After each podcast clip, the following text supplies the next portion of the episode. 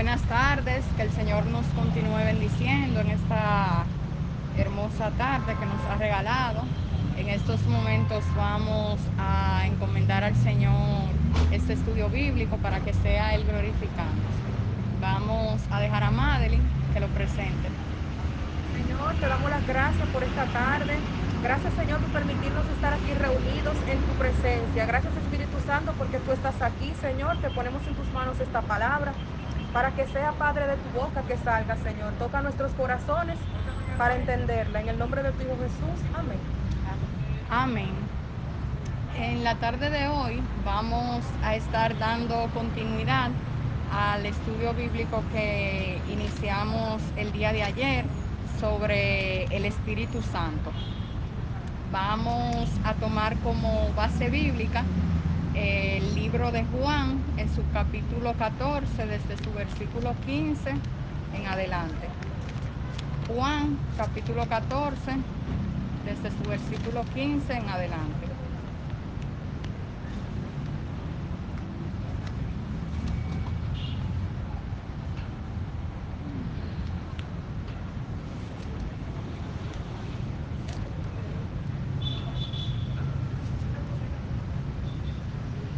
Amén. La palabra de Dios es en el nombre del Padre, del Hijo y del Espíritu Santo. Amén. La promesa del Espíritu Santo. Si me amáis, guardad mis mandamientos. Y yo rogaré al Padre y os dará otro consolador. Y para que esté con vosotros para siempre. El Espíritu de verdad, al cual el mundo no puede recibir porque no le ve ni le conoce pero vosotros le conocéis, porque mora con vosotros y estará en vosotros.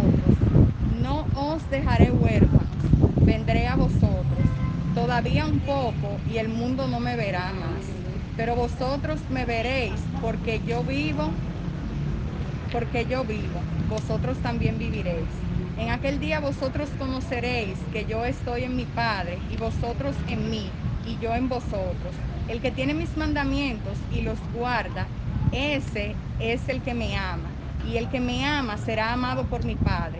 Y yo le amaré y me manifestaré a él. Le dijo Judas, no el Iscariote, Señor, ¿cómo es que manifestarás a nosotros y no al mundo?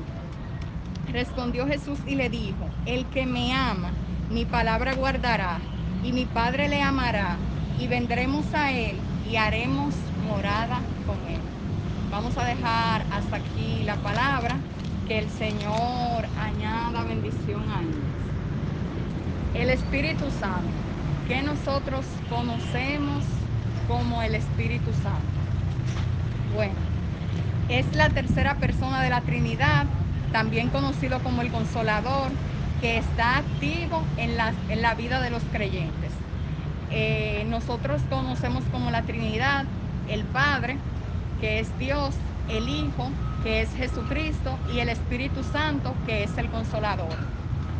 Hemos tratado que en algún momento nosotros estábamos divorciados del Señor, nos encontrábamos alejados por el pecado de Adán y Eva, que se hizo generacional.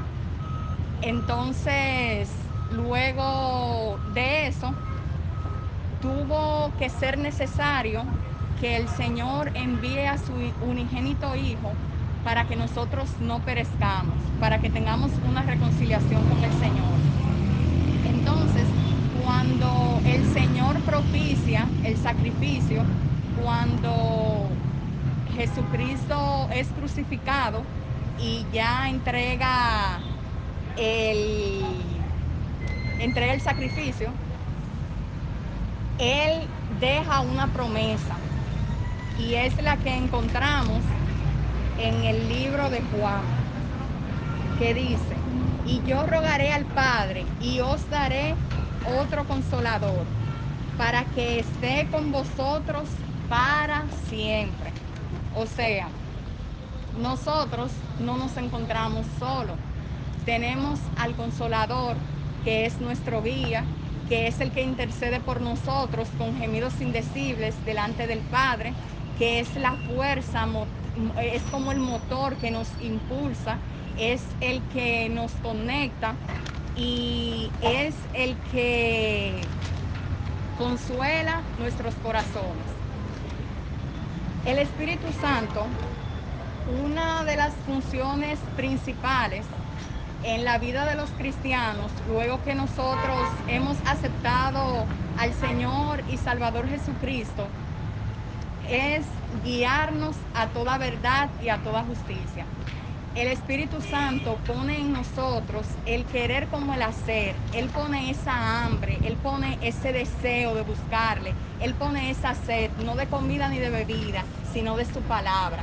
También el Espíritu Santo nos ilumina, nos guía, es el que da la convicción de pecado. El Espíritu Santo nos muestra a Dios. El Espíritu Santo nos revela a Cristo. El Espíritu Santo es el que nos santifica. El Espíritu Santo es el que nos da coraje, nos da valor. Entonces, eh, cada día nosotros debemos de reflexionar en que si bien es cierto, nosotros no estuvimos en el tiempo de cuando Jesús estaba en persona, pero eso no quita de que nosotros nos aferremos más a Él, porque Él dejó a su Espíritu Santo, que es esa energía, que es ese motor, que es esa representación de Dios en la tierra. La palabra del Señor registra que el Espíritu Santo es el que convence de pecado. Hay personas que por circunstancias, que por vicisitudes, cuestiones que le han pasado en su vida, han renegado al Señor, han decidido pensar o creer que no hay un Dios. Y la función del cristiano es predicarle la palabra la función del creyente es sembrar esa semilla, pero el Espíritu Santo es el que va a hacer el trabajo, el Espíritu Santo es el que convence de pecado, el Espíritu Santo es el que nos enseña y nos muestra a Dios. El libro de la Biblia es uno de los libros más leídos en el mundo y lo leen diferentes tipos de personas, tanto personas que son creyentes como no creyentes. Pero el que te va a dar la interpretación, el que te va a dar la sabiduría, el que te va a dar ese deseo, ese discernimiento para que tú puedas entender la palabra, es el Espíritu Santo. Y así como nosotros vayamos intimando con Él, inmediatamente nosotros recibimos a Cristo en nuestro corazón, el Espíritu Santo viene y nos sella. Luego que nos sella, nosotros estamos aptos para seguir buscando y escudriñando las cosas que son espirituales, para conocer del Espíritu Santo. La Biblia dice que, gloria a Dios, no os dejaré huérfanos, vendré a vosotros. Todavía un poco y el mundo no me verá más, pero vosotros me veréis, porque yo vivo, vosotros también viviréis. Nosotros no lo podemos ver, pero sí lo sentimos. Cada uno de nosotros aquí ha pasado situaciones donde el Espíritu Santo de una u otra manera ha tratado con usted. Muchos tenemos testimonios de que hay un pensamiento que te dice no lo hagas así, hazlo de este modo.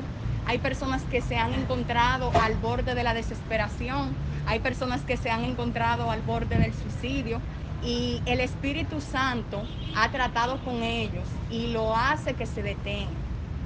El Espíritu Santo es la fuerza motriz que nos infunde paz, que nos enseña, que nos alienta, que nos encamina hacia el Señor.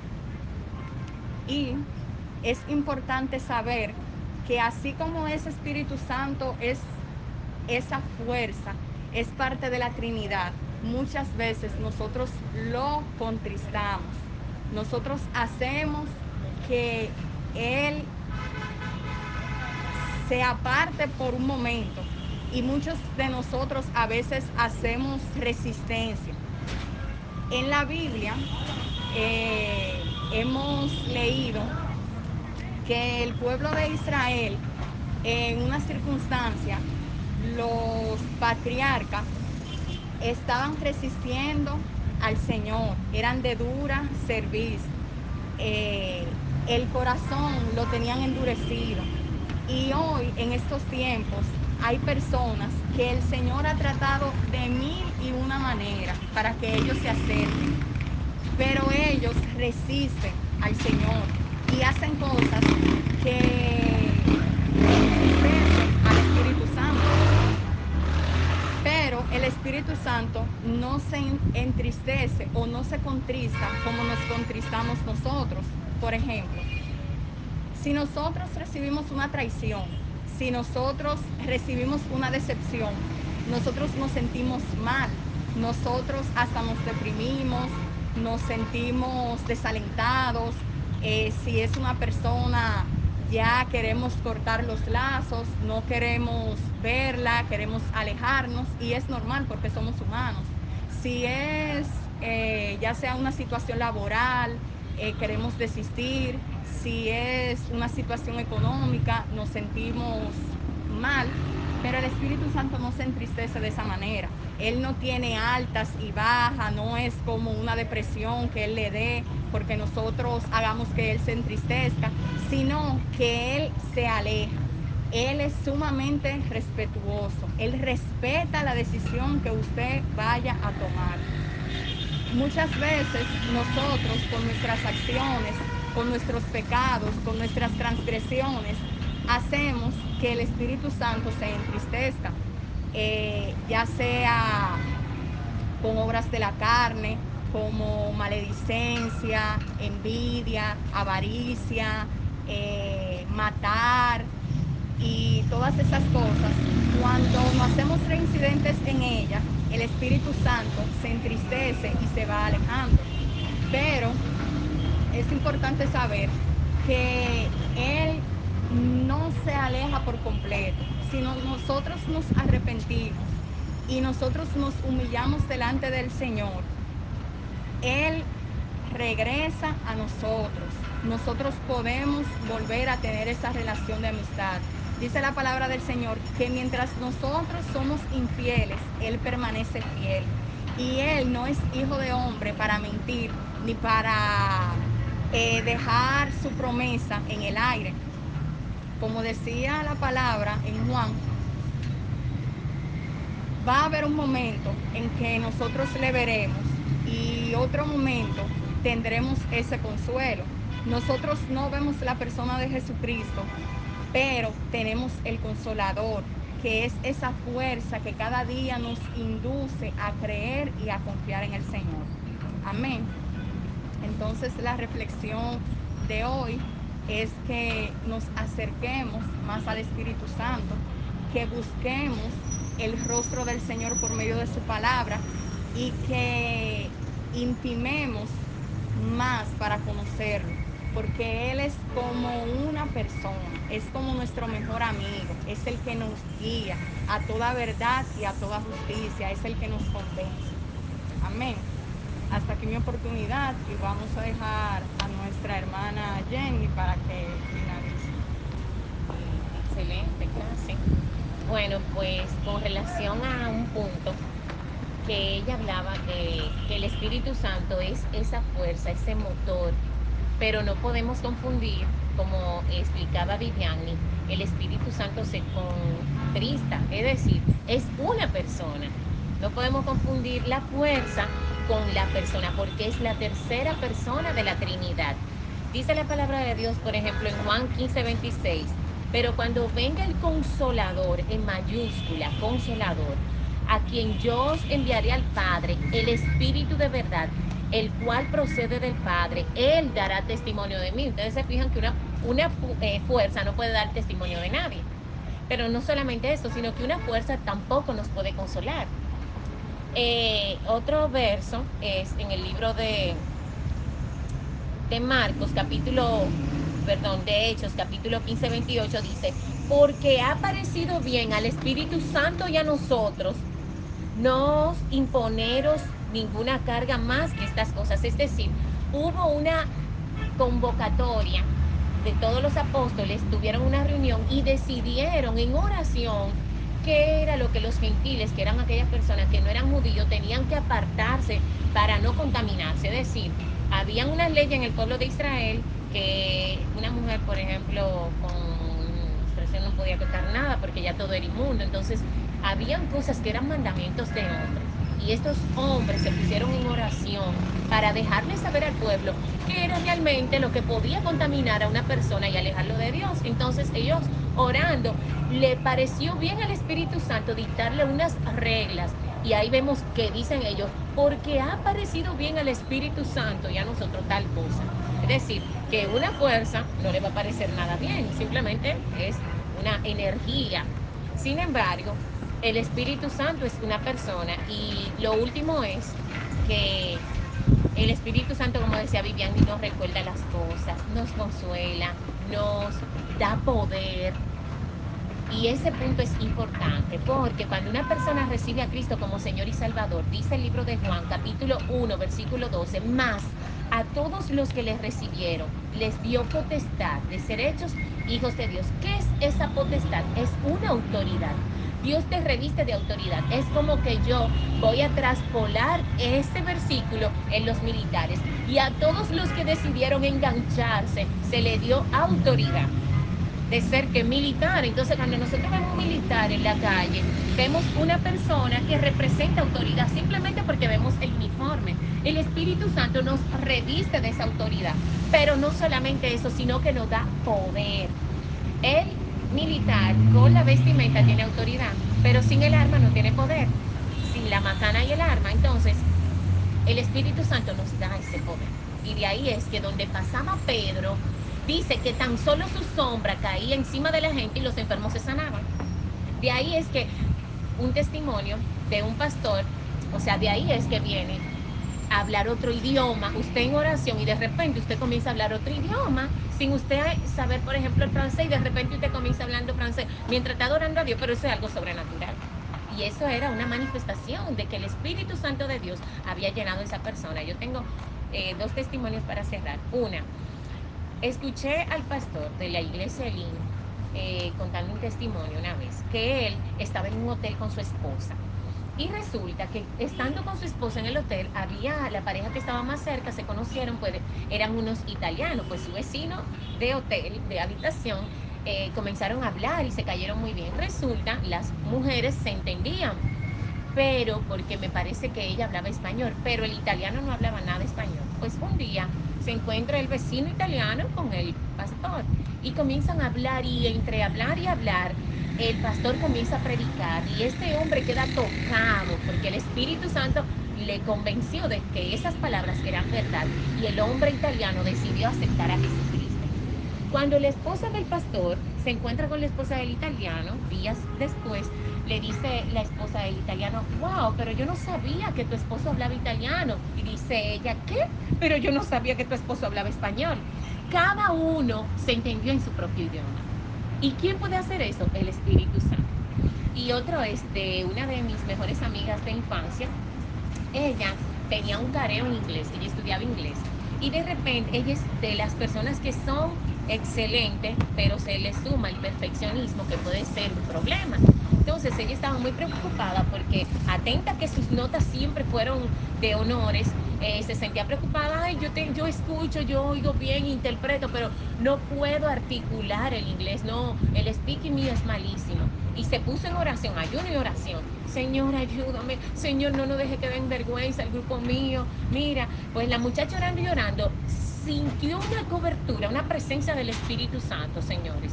Y esta muchacha comenzó a hablar en inglés y todo lo que hablaba era en inglés y terminó de orar y hablaba todavía en inglés y ella estaba muy asustada porque ella no había tenido esa experiencia y llamando al hermano, dice ella, que ni el nombre podía pronunciarlo con el idioma, con el acento de nosotros. Ella estaba, que, que, Carmen, por favor, dame un poco de agua. O sea, y eso fue un testimonio que para mí me impactó mucho porque fue de una persona cerca de mí que la conozco. Y el Señor en su vida de verdad, que se glorificó poderosamente, al final terminaron ganando, como quiera, no con, con la estricta... Eh, preguntas que ella entendía que iban a salir, sino con algo más simple, pero el Señor le permitió esa situación para que tuviera una experiencia con el Espíritu Santo. Eh, hay personas que oyen a, van a iglesias y ven una manifestación del Espíritu Santo y como no saben, entonces comienzan a burlarse. Y ahí tenemos que tener cuidado. Dice eh, en el libro de, dice la palabra de Dios, que el Señor Jesucristo le habló a los discípulos delante de los que estaban criticándole, porque el Señor Jesucristo cuando sanaba un enfermo era por el poder del Espíritu Santo. Y dice que muchos decían, ah, pero este por el dedo de, de Bersebú echa fuera los demonios. Es a través del Espíritu Mundo que él hace esas cosas. Y dice el Señor Jesucristo en el libro de Marcos 3, 28 y 29, que el Señor le respondió, de cierto os digo que todos los pecados son perdonados. Usted puede hacer lo que sea y si se arrepiente Dios lo perdona, pero, oigan lo que dice aquí, pueden ser perdonados a los hijos de los hombres y las blasfemias a cualquiera que sean, pero cualquiera que blasfeme contra el Espíritu Santo no tiene jamás perdón, sino que es reo de juicio eterno, porque no va a tener perdón ni en esta vida ni en la venidera. Entonces vamos a tener cuidado con nosotros blasfemar del Espíritu Santo. ¿Por qué es ese juicio eterno? Porque como decía Vivian, esa es la persona más vamos a decir, más sensible del universo entero. Esa persona es muy amorosa, esa persona está dispuesta a entrar en su corazón, pero esa persona también es sensible. Si usted lo aparta y blasfema de él, se siente muy triste. Entonces, parece que el nivel de tristeza es tan grande que ni el mismo Dios lo va a perdonar. Así que si en esta... Nosotros podemos darnos cuenta cuando el Espíritu Santo está y cuando no, porque la palabra dice que de una misma fuente no puede salir agua limpia y agua sucia. Entonces, cuando tenemos el Espíritu Santo, nosotros brotamos los frutos, que son la paciencia, el amor, la benignidad, la bondad. Cuando nosotros en una situación nos airamos, ya estamos falta de la paciencia. Entonces ahí nosotros nos preguntamos, el Espíritu Santo, o sea, tú estás aquí ahora mismo, yo me estoy comportando conforme a eso, porque la palabra relata que Sansón, él, actuaba conforme a la voluntad de Dios hasta que un momento él desobedeció. Pero el Señor lo seguía usando porque el don es irrevocable. Pero la palabra dice que el Espíritu Santo se fue de él y él no se dio cuenta. Entonces nosotros nos damos cuenta cuando sí realmente el Espíritu Santo está a través de los frutos que nosotros damos. Así es, a través del fruto del Espíritu Santo, que son unas virtudes que emanan de la personalidad del Espíritu Santo. Así que si en esta tarde alguien todavía no ha recibido a Cristo, el Señor le invita a que venga a este camino porque es lo mejor que le puede pasar. Porque con las cosas que usted mismo no puede lidiar, el Espíritu Santo de Dios va a ir moldeando su vida y además Dios eh, a través del sacrificio de Cristo demostró que le ama y que, y que vino a esta tierra para salvarle no solamente del infierno, señores, sino también de nuestra propia naturaleza. Así que si alguien quiere a Cristo puede cerrar sus ojos y hacer esta oración. Padre, en el nombre de Jesús te pido perdón por todos mis pecados. Te pido que me laves con la sangre de Cristo y que escribas mi nombre en el libro de la vida, porque yo decido servirte, yo decido seguirte. En el nombre de Jesús te reconozco como mi Señor Jesús y mi único y suficiente Salvador. En el nombre de Jesús, amén. Bueno, pues vamos a estar orando. Si alguien tiene alguna petición de oración.